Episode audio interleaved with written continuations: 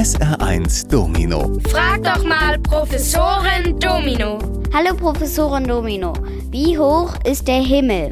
Das ist gar nicht so leicht zu beantworten, weil der Himmel ja keine festen Grenzen hat. Für einen Schmetterling beginnt der Himmel wohl schon ein paar Zentimeter über dem Boden.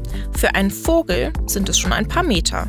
Für uns Menschen dürfte der Himmel spätestens da anfangen, wo es die ersten Wolken gibt, also so ab zwei Kilometern Höhe. Und genauso ungenau ist auch der Übergang zum Weltall. Die NASA, das ist die US-amerikanische Weltraumbehörde, die legt die Grenze zum Weltall bei 80 Kilometern Höhe fest.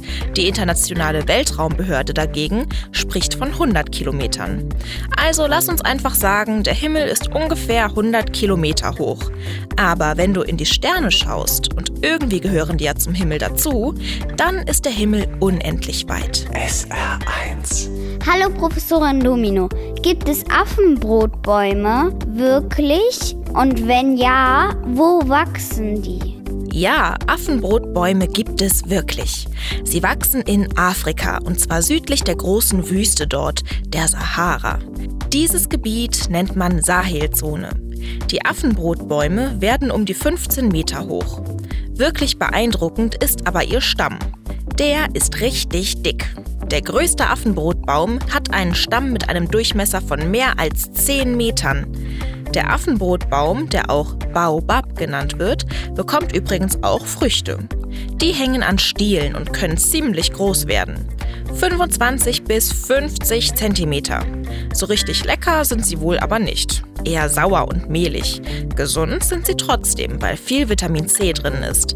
Deshalb werden sie auch gerne von Affen, Antilopen und Elefanten gefressen. SR1. Hallo Professorin Domino, wie schnell dreht sich die Erde?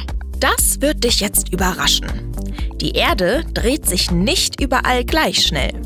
Aber das ist leicht zu verstehen. Schau dir einmal ein Windrad an.